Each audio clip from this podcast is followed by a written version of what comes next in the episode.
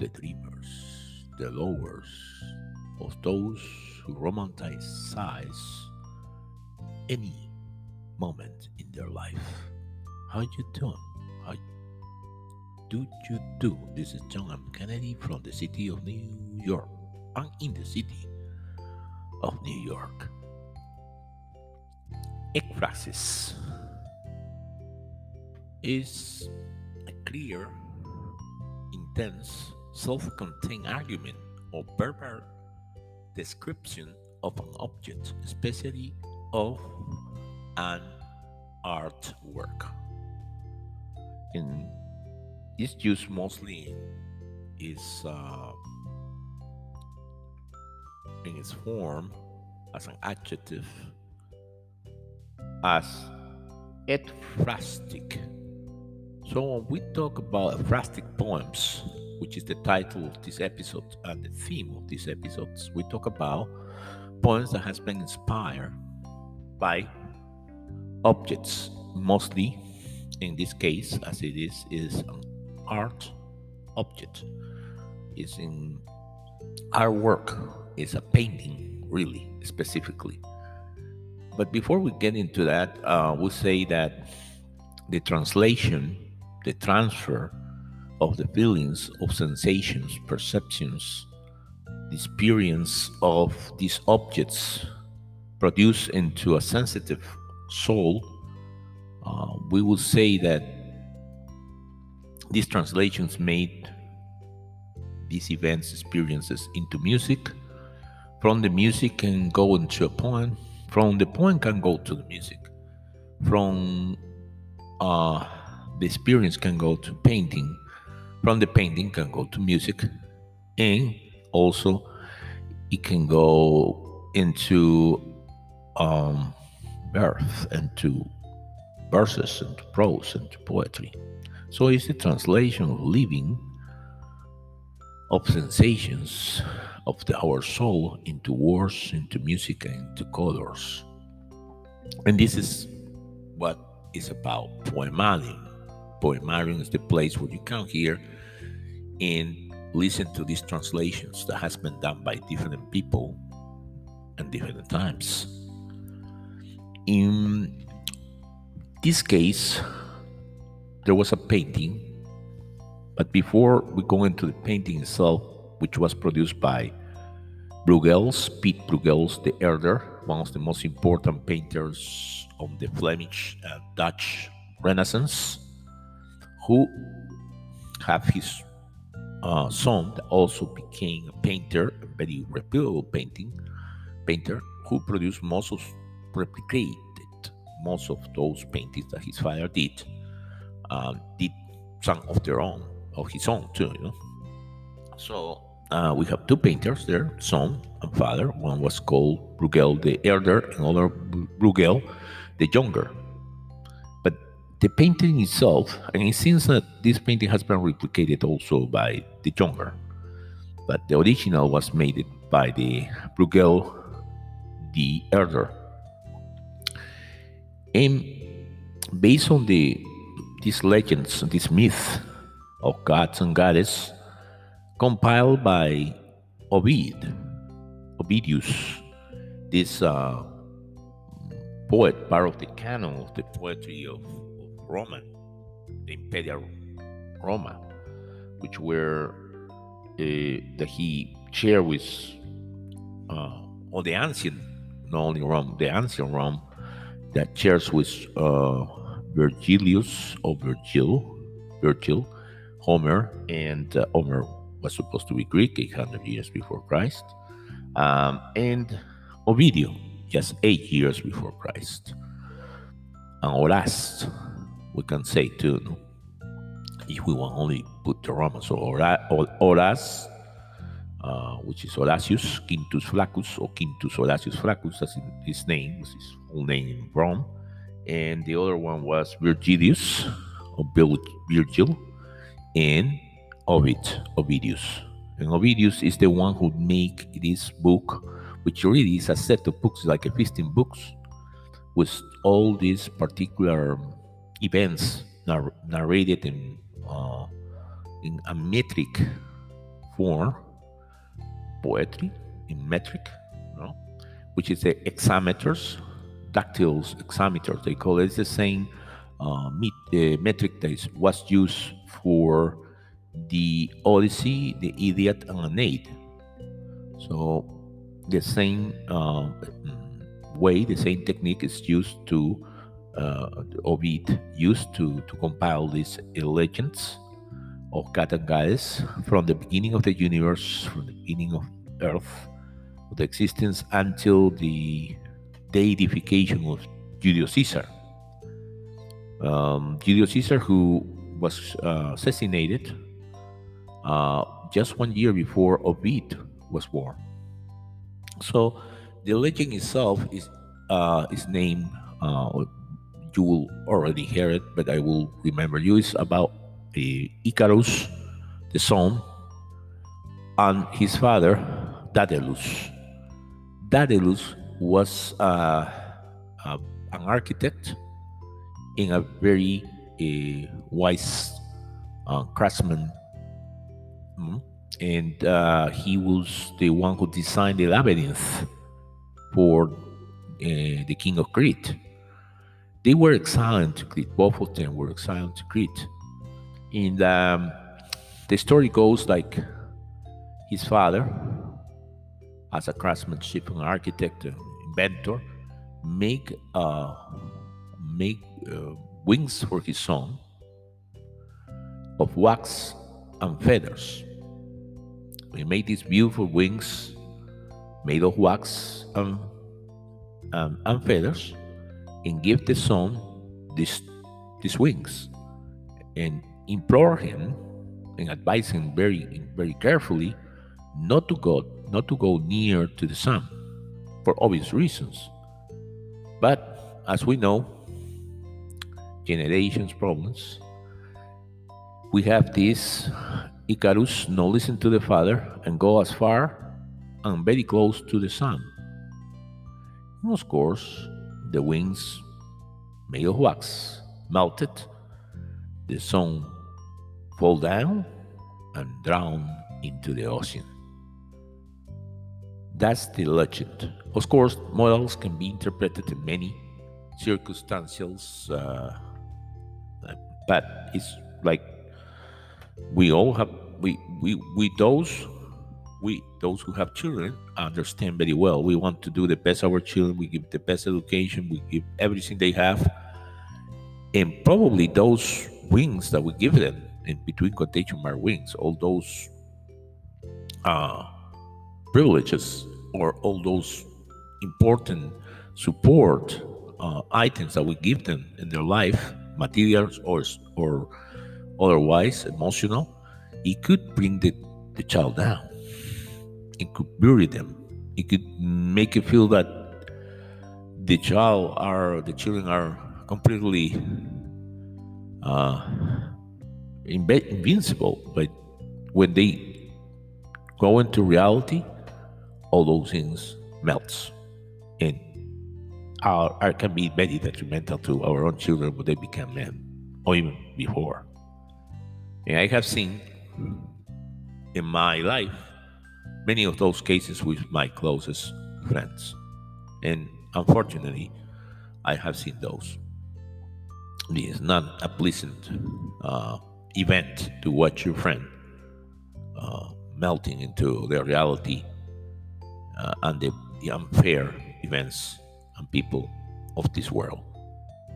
For such reasons, one of the models I can interpret, but there are many others, and you can do your own, your own, your own meditation, or you could elaborate your own thoughts about this. But that's the legend of one of the many of the book Metamorphosis and really it's the book of transformations. That's what it co- what what what that means, and uh, it's a book that you probably want to to read, but it's an enormous book. It's really a set of encyclopedia, really of legends, um, myth, uh, consisting of 15, 15 books.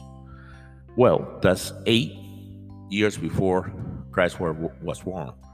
And then we have some 1500, 1500 years after, this Bruegel, Pete Bruegel, the elder, who will draw uh, such a painting, um, which is what's called, and it's called the landscape with the fall of Icarus. A painting that's a little bit relatively big, it's 73.5 by 112 uh, centimeters, more than a meter.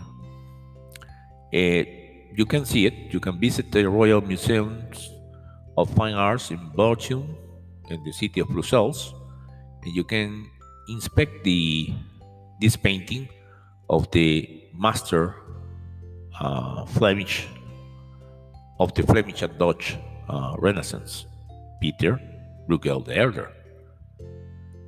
In the in the also there is a copy of a. It seems to be of his son did a copy of this. So maybe you will see the copy or you will see the original. Both of them are from uh, the 16th century. And this landscape with the fall of Icarus you see something, some some legs falling down, some wild legs falling down in the middle of the ocean, while a ship is sailing, continued sailing very calmly to whatever destiny they ha- uh, the ship has, and this bowman is doing whatever he's doing, blowing, seating, whatever he's doing, far away from the event in which Icarus is thrown and that these disasters it doesn't really make any any problem. You see if you see from far away you see a landscape something is falling down but you see some white thing you get nearby you see indistinguished somebody's drawing in, in the middle of everything and the horse and the dogs and, and everything else is calm. And the tragedy is horrible right so uh, that that uh, picture, the the image, the image of this uh, painting somehow touched the sensibility of both uh, poets. Uh, both poets, I say, uh, W. H. Auden, who wrote in 1938 Musée de Beaux-Arts, which is the museum of the, the fine arts and uh, also William Carlos Williams, uh, which uh, named his uh, poem "The Landscape with the Fall of Icarus," which I believe is the same name that the painting has or is known by. So, these two poems of these two poets are really what we call ekphrasistic poems because are the description they describe to us um, what this artwork mean means for them. And that is um, a quite suggestive uh, opus. Uh, also I talk about music, the transformation, this painting, the object, and really was a legend. Mm, maybe Bruegel, like all of us, has heard. I heard from my father. Uh, maybe Peter Bruegel heard it from his, and then the song also. But they paint. He paint this. He decided to paint this in a, in a very as an old master. He, he did it brilliantly in the middle of a landscape for what he's known, mostly for his landscapes. This is like a seascape landscape because you have some kind of land, have the sea. So, in this uh, beautiful sun sunset, or when the, the sunny in the middle of this particular scene, all quiet, and somebody died. And we know why, because we know the legend, we know the myth. And uh, that that touches. Well, that same object, the same event, the same legend, translated into painting. See it later, um, 19, uh, 400 years, 500 years after, by Auden, and also uh, by this guy, which was a doctor. William Carlos William was a doctor, but also a novelist and poet, a playwright. And uh, seeing that, right, he was a pediatric in New Jersey, in Rutherford, for 40 years. Also, he wrote this kind of beautiful poetry. But he was, as uh, W.H. Auden was touched by, and he make a poem. Well, 30 years after, some 30 years or 24 years after W.H. Auden, doesn't matter, it touches, the, it touches the same. And then we have uh, another uh, artist, in this case a musician, called Ferneyhough, and we're going to listen to him. He made a composition, La Chute d'Icare, which is the fall of Icarus, which was, as we say, extra musical inspiration based on that particular landscape with the fall of Icarus. Hmm? And, and the, the, based on the painting of Bruegels, 1558 painting, right? And um, both um, the score, for example, both the painting and the score of of Werner um, share this particular individual somehow dwarfed by the landscape around him. And this dreamer's failure to overcome the laws of nature and obey his father, and subsequent his crash as he was ignored by all the people around, even by the animals, the horses, the dogs, whatever it is in the deployment, and the chips followed very quietly and very calmly while he's drowning.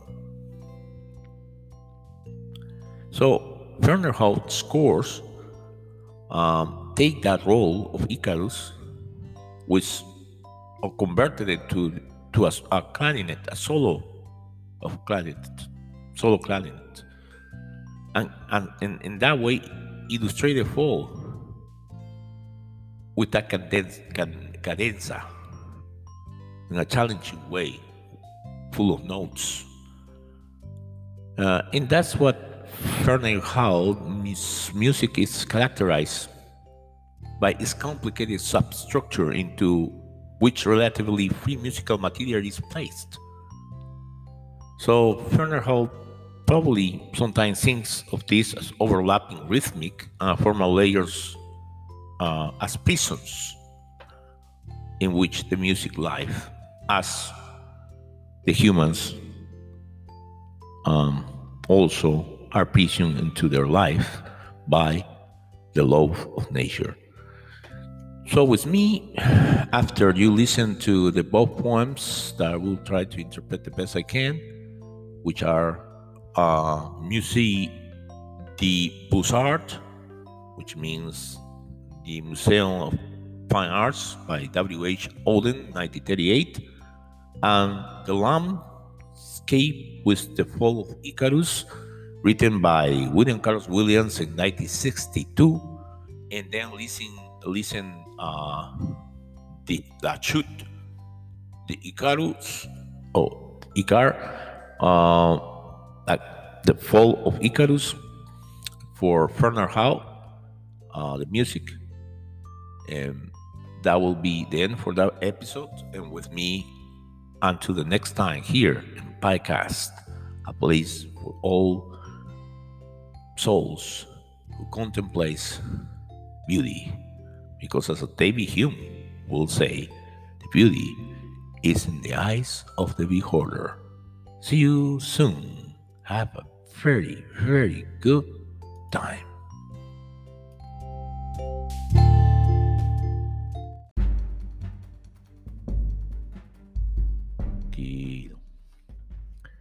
Musée de Beaux-Arts written by W.H. Auden, 1938, About suffering, they were never wrong. The old masters, how well they understood its human position, how it takes place while someone else is eating or opening a window or just walking duly alone. How, when the age are reverently, passionately waiting for the miraculously birth, there always must be children who did not especially wanted to happen skating on a pond at the edge of the wood. They never forgot that even the dreadful martyrdom must run its course. Anyhow, in a corner, some tidy spot where the dogs go on with their doggy life, and the torturer's horse scratches his innocent behind on a tree. In Bruegel's Icarus, for instance, how everything turns away quite leisurely from the disaster. The plowman may have heard the splash, the forsaken cry, but for him it was not an important failure. The sun shone as it had to on the white legs disappearing into the green water and the expensive, delicate ship that must have seen something amazing, a boy falling out the sky, had somewhere to get to sail calmly home.